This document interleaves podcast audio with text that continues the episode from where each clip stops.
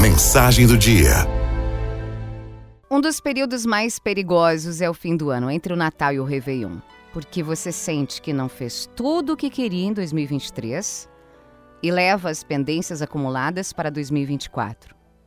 Eu sou adepto a não realizar promessas na virada, porque significam já começar o ano endividado.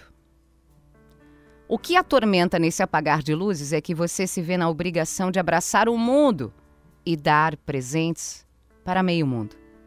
Acaba escolhendo ficar ao lado de familiares que não lhe fazem bem ou de pessoas que são extremamente invasivas e desagradáveis, porque confunde as datas festivas com caridade, com sacrifício, com privação. É preferível passar sozinho a passar mal acompanhado só para não dizer que passou sozinho. A verdade é difícil e pouco popular. A mística da casa cheia não deve comprometer a sua saúde emocional. O que adoece a gente não é atravessar a virada isolado, é forçar a convivência com traumas e recalques, fingindo felicidade e harmonia, buscando corresponder às expectativas. É uma presença tóxica mas você a visita achando que será diferente. Trata-se de um esforço soberbo e inútil, pois você jamais agradou durante a vida inteira e aspira a uma redenção em alguns poucos dias. Não vai acontecer.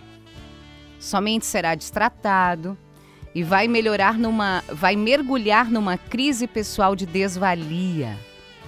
Vai repetir feridas, abrir a casca de machucados que julgava sarados, sofrer as mesmas piadas e zombarias da sua formação.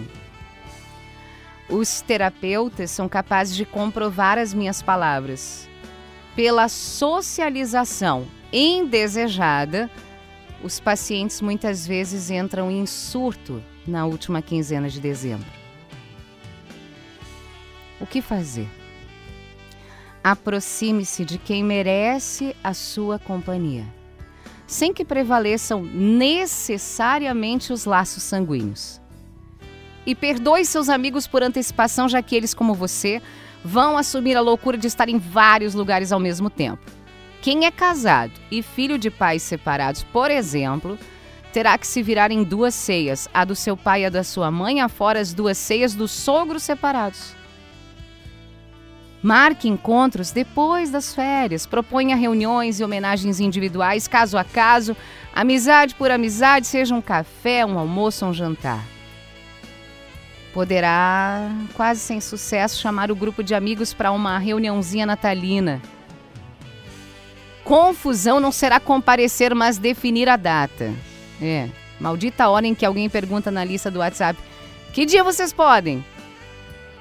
Em vez de arriscar e determinar um momento específico e azar dos ausentes, transfere a responsabilidade para a torcida.